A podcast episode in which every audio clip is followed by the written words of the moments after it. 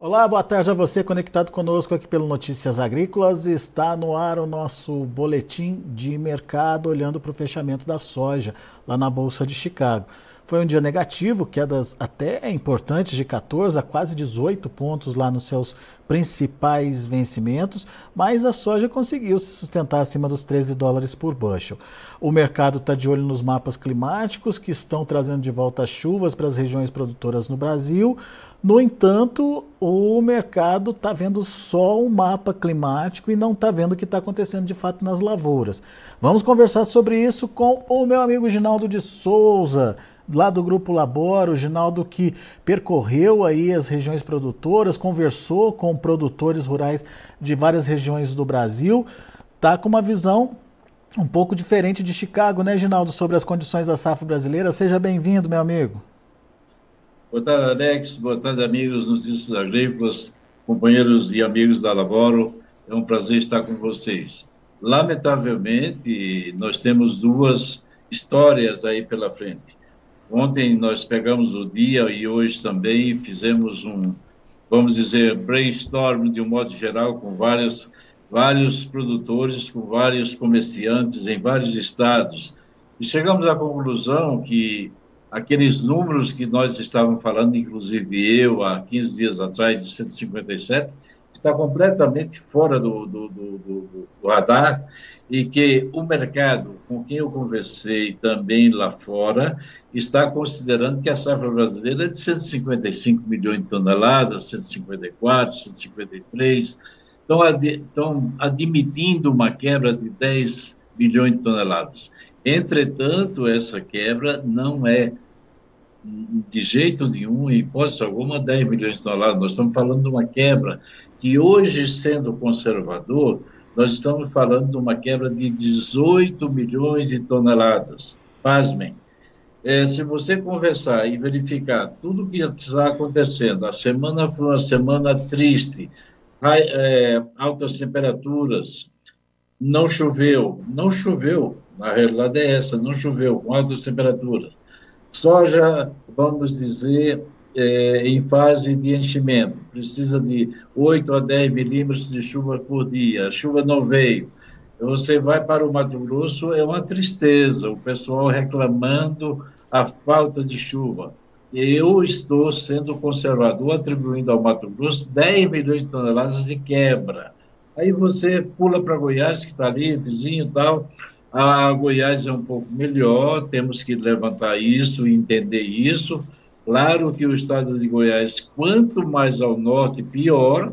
É, de Jataí para cá, vamos dizer, as coisas estão um pouco melhores, não, tão, são, não são tão horríveis quanto lá para o norte, pelo menos as informações, mas tem gente falando de perda de 4 milhões no, no, no Goiás. Eu fico com 2 milhões de toneladas por enquanto.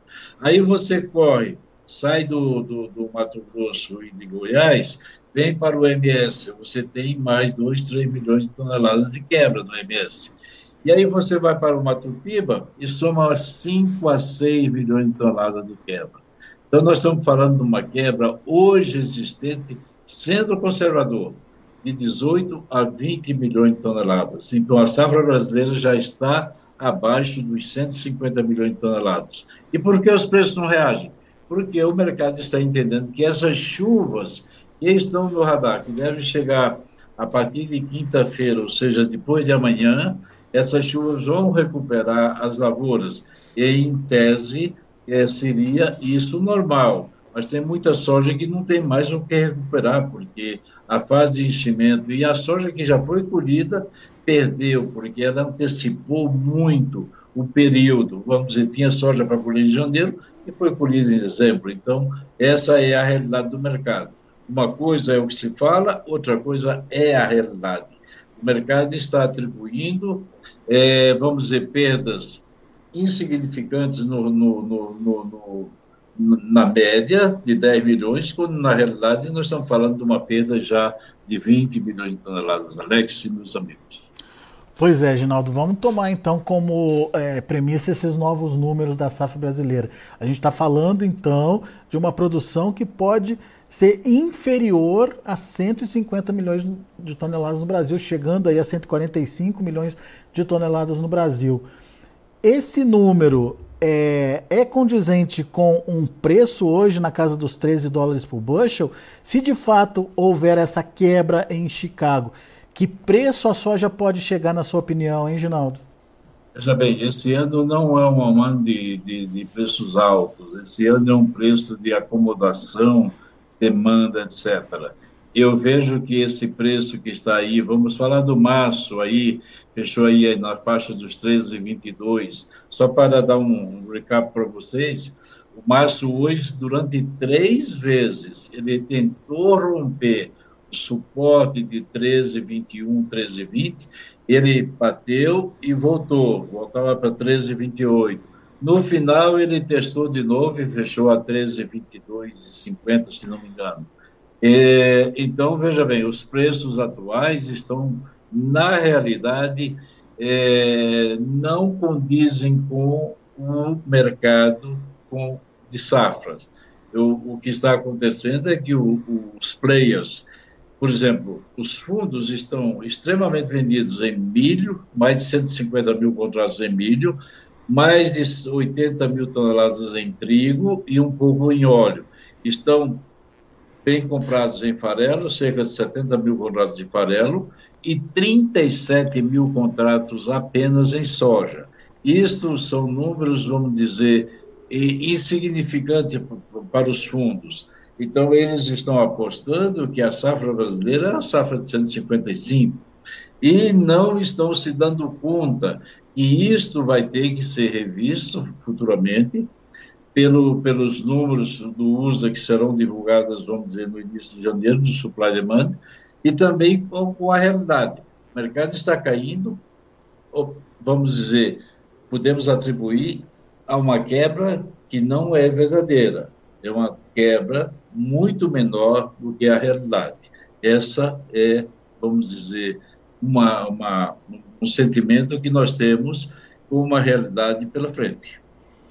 Então, é, pelo que você está falando, a gente pode ver a soja voltando a subir e subir forte aí quando comprovado ou constatada essa perda significativa da safra, Ginaldo? Como eu disse, esse ano não é um ano de preços altos.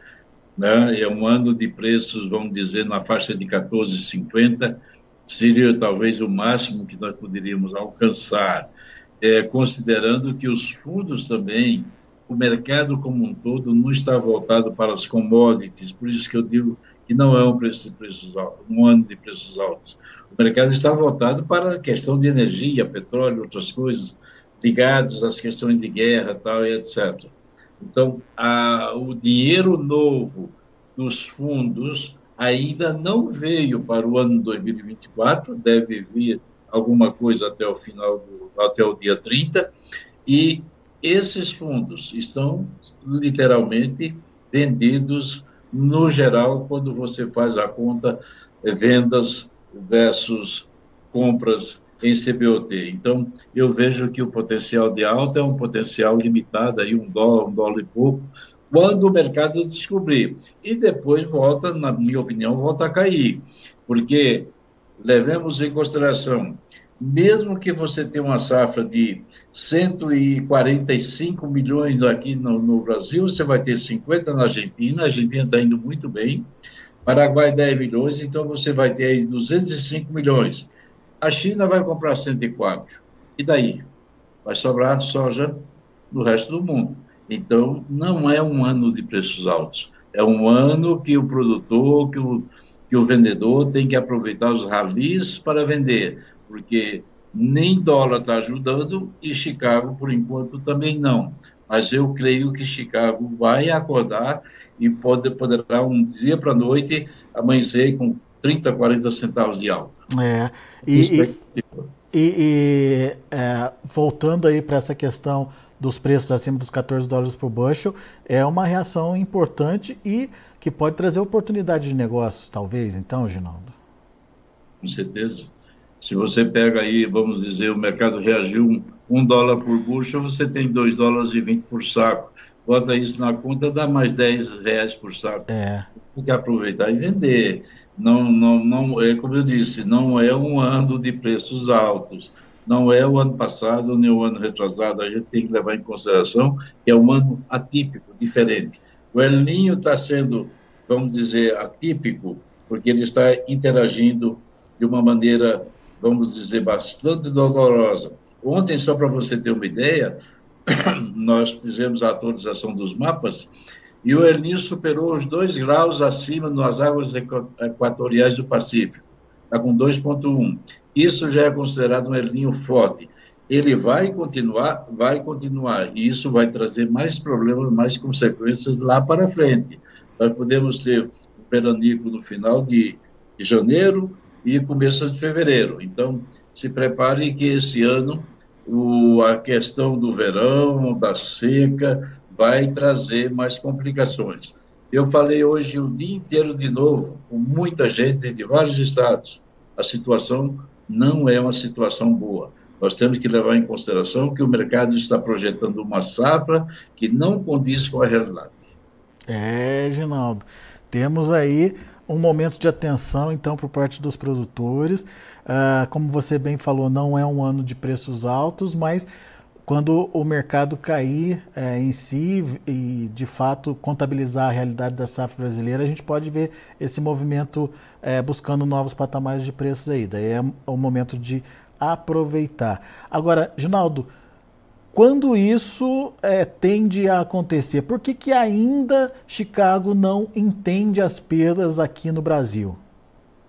Eles, eles levam em consideração que as chuvas que aconteceram no sul do Brasil foram excepcionalmente boas e foram realmente.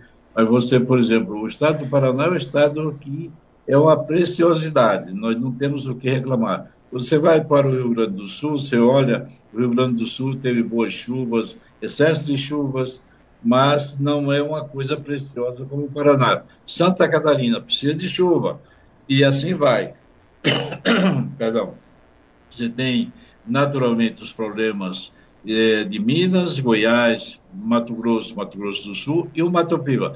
Este mercado, a turma vai se dar conta a hora que nós efetivamente botarmos todas as máquinas em campo e começarmos a divulgar os resultados. Isso não vai acontecer antes. Mas o mercado, você sabe, ele sempre se antecede, ele se antecipa, perdão, e naturalmente pode despertar e acordar.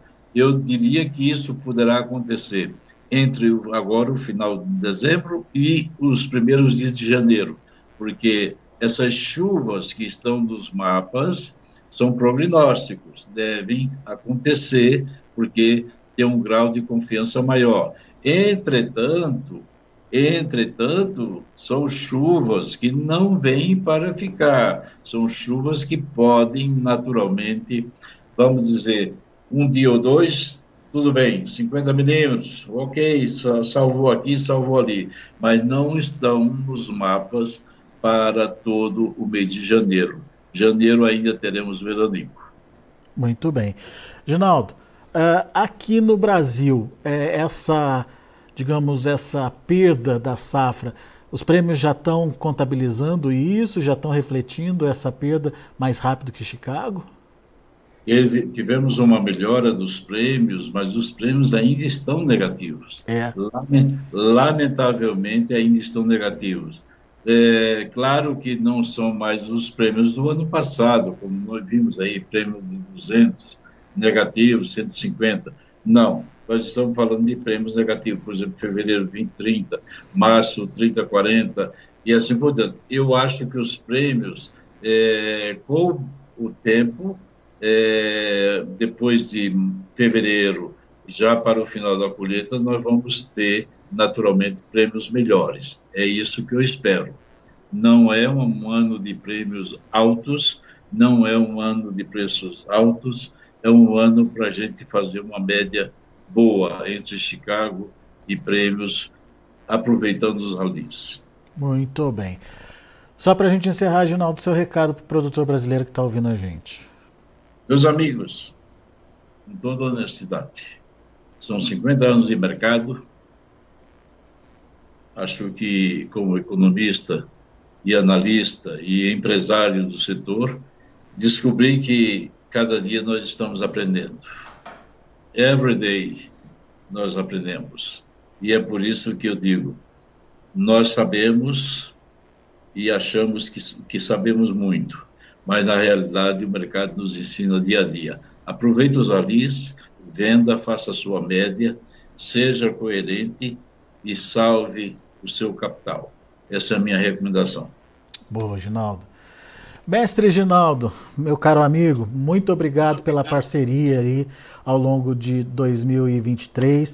A gente é, faz algum tempo já, né, Ginaldo? A gente firmou essa parceria aqui com Notícias Exato. Agrícolas e Alaboro uh, e a gente tem ajudado muito a, a trazer informação importante, relevante para o produtor brasileiro e principalmente tem ajudado ele na sua tomada de decisão. Então, aproveito para agradecer muito a você, a todo o time aí da Laboro pela parceria, te desejar um ótimo Natal, um próspero ano novo e que 2024 a gente é, esteja aqui firme e forte para poder continuar essa missão que é de informar e bem informar o produtor brasileiro e a gente conta muito com você, viu, Ginaldo? Muito obrigado, viu?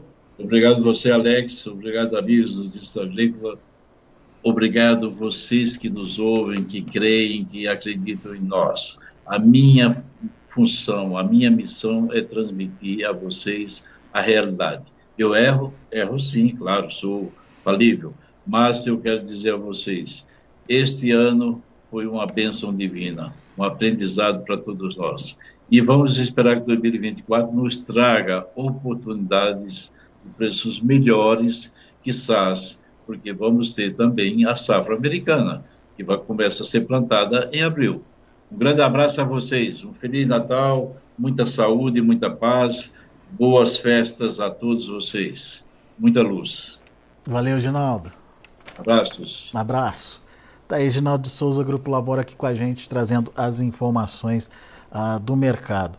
Temos aqui a participação do Ivan Srutrovski, eu acho que é isso, né, Ivan?